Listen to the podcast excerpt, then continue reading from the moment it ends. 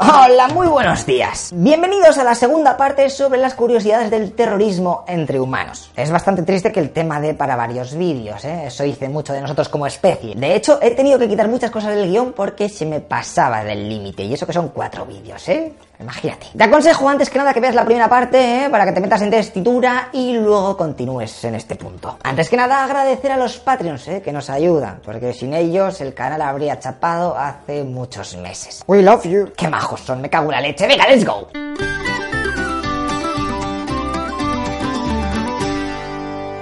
Vamos a seguir con algunos grupos terroristas que seguramente os suenen. Palestina es uno de los lugares más calentitos desde siempre, ¿eh? No sé qué perra le ha dado todo el mundo que quiere vivir ahí. Pero hay sitio para todo el mundo, que el planeta es todo grande. Como ya sabéis, en aquella zona después de la Primera Guerra Mundial se quedaron los ingleses manejando el cotarro. Y estos se tenían que comer el marrón de mediar entre palestinos y judíos que querían aquellas tierras. Ambos concursantes tenían sus propios grupos terroristas para joder al contrario. Por ejemplo, los árabes en 1900 1929 perpetraron la matanza de Hebrón, que por si no lo sabes, aquella ciudad es la segunda más importante para el judaísmo. De hecho, allí se asentaron muchos de los sefardíes, es decir, los judíos que fueron expulsados por los reyes católicos. Vale, vale, vale, pero ¿y qué pasó en esta movida de 1929? Pues que ambos equipos se estaban peleando por a ver quién controlaba el muro de las lamentaciones. Así que empezaron con... Ah, pues yo hago una manifestación. Ah, pues yo hago la llamada para la oración a todo volumen ahí, drum and bass. Ah, sí, pues yo suelto mulas por la zona para molestar. Así pues...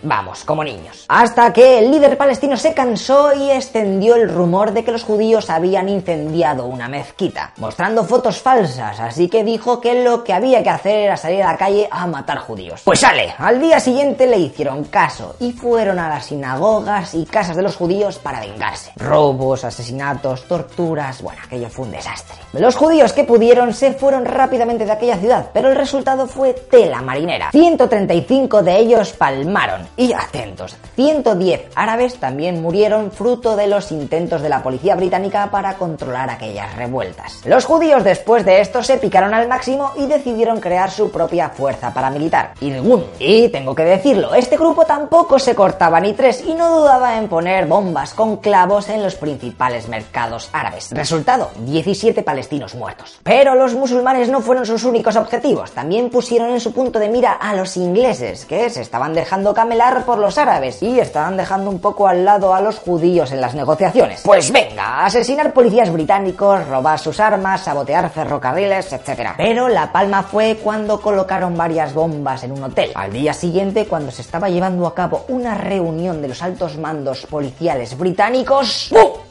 99 muertos y 50 heridos. Estos dos equipos, el palestino y el israelita, han ido evolucionando con el paso de los años, como ya vimos en el vídeo que os dejo aquí arriba sobre el conflicto palestino-israelí. Pero comentaros que en 1989 tuvo lugar el primer ataque suicida por la zona. Un tío entra en un autobús, se inmola, mata a 16 personas. Jamás, pocos años después, también se apuntaría a este estilo de ataques. Y el tiempo fue pasando y fíjate cómo es la vida que este grupo llegó a gobernar parte del territorio palestino aunque actualmente, por ejemplo, la franja de Gaza está controlada por Fatah. Pero bueno, que no os quiero aburrir porque el tema de allí es denso, densísimo. Solo comentaros como curiosidad que jamás está declarada organización terrorista por la Unión Europea, Israel, Canadá, Japón y Estados Unidos. Mientras que en los que dicen que no lo son están Irán, Rusia, Noruega, Suiza, Brasil, Turquía, China y Qatar. Ay, ay, ay, el mundo siempre dividido. ¿Qué le vamos a hacer? Cambiando un poco de tercio a una estrella Galicia, durante la Guerra Fría fue trending topic esto de los grupos terroristas. Por ejemplo, en la Alemania Occidental nació en 1968 la fracción del Ejército Rojo, inspirado en el Che Guevara. Su golpe por el que sería más famoso fue la Operación Otoño Alemán en 1977. Los miembros de la RAF, que es el grupo este que te estoy contando, querían sacar a tres colegas suyos de la cárcel, así que interceptaron el coche del presidente de la Asociación Alemana de Industria,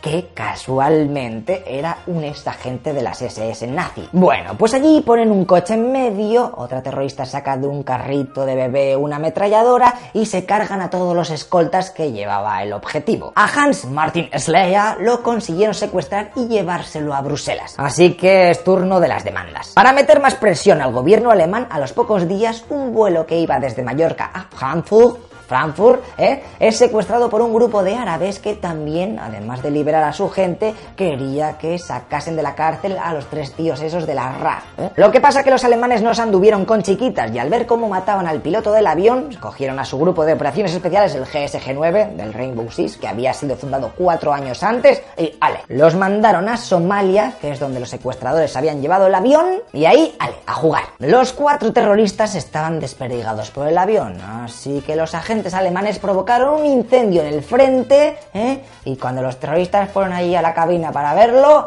ya sabes que los humanos somos muy curiosos, pues justamente en ese momento los agentes tiraron flashbangs a la parte delante del avión, dejando completamente cegados a los terroristas, los cuales empezaron a disparar a lo loco, pero los alemanes que habían jugado mucho al mapa del avión del Rainbow, pues se los terminaron cargando. En 7 minutos habían conseguido liberar el avión. Esa misma noche, fíjate tú por dónde, los tres terroristas del RAF que estaban en la cárcel y que habían pedido su liberación, pues fueron encontrados muertos. La, versión oficial es que se suicidaron, pero ya te digo yo que eso pinta a que el gobierno alemán les dio matarile. Porque a día de hoy aún no se sabe cómo metieron una pistola en una cárcel de máxima seguridad, ¿eh? Y encima también cómo dispararon varios tiros antes de acertarse en su propia cabeza. Por no hablar de que uno de ellos se disparó con la diestra y era zurdo. Bueno, ya os imagináis qué pasó ahí. Vale, y todo esto que te estaba contando a qué vería. Así, lo del nazi ese que han secuestrado. Pues la historia acabó de la siguiente forma. La policía alemana investigó la pista de los terroristas e incluso llamaron a la puerta en donde tenían encerrado al rehén. Pero al final consideraron que aquella pista era fake. Así que viendo toda la presión que tenían, los de la RAF terminaron por matarlo a tiros en una carretera francesa y luego esconder su cadáver en un maletero. Si os queréis enterar más sobre este otoño alemán, os recomiendo el documental germano llamado El juego de la muerte o Todesspiel en alemán. En Italia también tuvieron un grupo parecido, llamado las Brigadas Rojas. Y a los pocos meses de que sucediera lo que acabamos de ver del secuestro y asesinato del empresario alemán, pues con el mismo modus operandi secuestraron al ex primer ministro italiano. Cuando iba al Congreso asesinaron a sus cinco escoltas y se lo llevaron como rehén. En su cautiverio le dejaron escribir cartas a sus colegas políticos y prensa, en donde decía que por favor aceptasen las negociaciones y liberasen a los miembros encarcelados de las brigadas. Y es que tenían que salvar su vida como fuera. Lo que pasa que de poco le sirvió porque casi dos meses después de su secuestro, el 9 de mayo de 1978, encontraron su cadáver en un maletero, cerca de las oficinas del Partido de Democracia Cristiana. Venga, pues ahora toca hablar de ETA, este grupo terrorista vasco que nació en 1958 y que en principio se iba a llamar ATA, Patria y Libertad. Pero lo que pasa que ATA en vasco significa pacto y claro, aquello no iba a ser serio, así que se optó por ETA, Euskadi Katasuna, o lo que es lo mismo, Euskadi y Libertad. Ya sabéis, como contamos en los vídeos de Historia de España, que sus miembros eran del PNV, luego les echaron, el franquismo, independencia, patatín, patatán. Ya si eso un día os hago su historia Full HD, pero hoy os voy a contar uno de sus atentados más bestias que cometieron. Y fíjate que fue justamente un par de meses después de mi nacimiento, en 1987, en un Hipercore de Barcelona. ¿Y por qué ahí? Pues según los propios terroristas, porque creían que Hipercore era una empresa francesa. ¿Y qué pasó? Los terroristas cogieron un coche, lo cargaron con 200 kilogramos de explosivos y lo aparcaron en el parking del centro comercial. Después llamaron a la policía avisando de que habían puesto una bomba y que iba a estallar a las 3 y media de la tarde, pero eso sí, no dijeron que estaba en un coche. Ese día, además, tuvieron otros 12 avisos de bomba falsos. Pero bueno, la seguridad y la policía estuvieron revisando el edificio y cuando pasó la hora límite avisada por la llamada, pues dijeron, ah, es otra falsa alarma. 40 minutos después, el coche estallaba, reventando toda la primera planta del parking, además de que hizo un agujero en el suelo del centro comercial en donde entró una gran bola de fuego, haciendo un efecto muy parecido al mecanismo del napalm. Fíjate que se llegaron a los 3000 grados centígrados. 21 personas murieron y 45 fueron gravemente heridas. Como curiosidad, comentaros que a los cuatro terroristas de este ataque se les condenó a casi 800 años de prisión. En 2018 ya estaban todos libres. Ya sabéis que el gobierno español intentó luchar contra ETA creando su propio grupo, el GAL. Terrorismo de Estado, my friend. Os dejo el link aquí arriba por si queréis informaros un poco sobre este otro grupo que, uf, menudas liaron. Y tampoco me quiero olvidar de los grupos terroristas de extrema derecha. Un ejemplo fue cuando un grupo de tres pistoleros de Fuerza Nueva entraron en un bufete de abogados laboristas y ametrallaron a todos los que habían allí. Mataron a cinco personas y dejaron heridas a otras cuatro. Luego también tenemos otros grupos de terroristas más de In Spain, como el Grapo, Tierra Iure.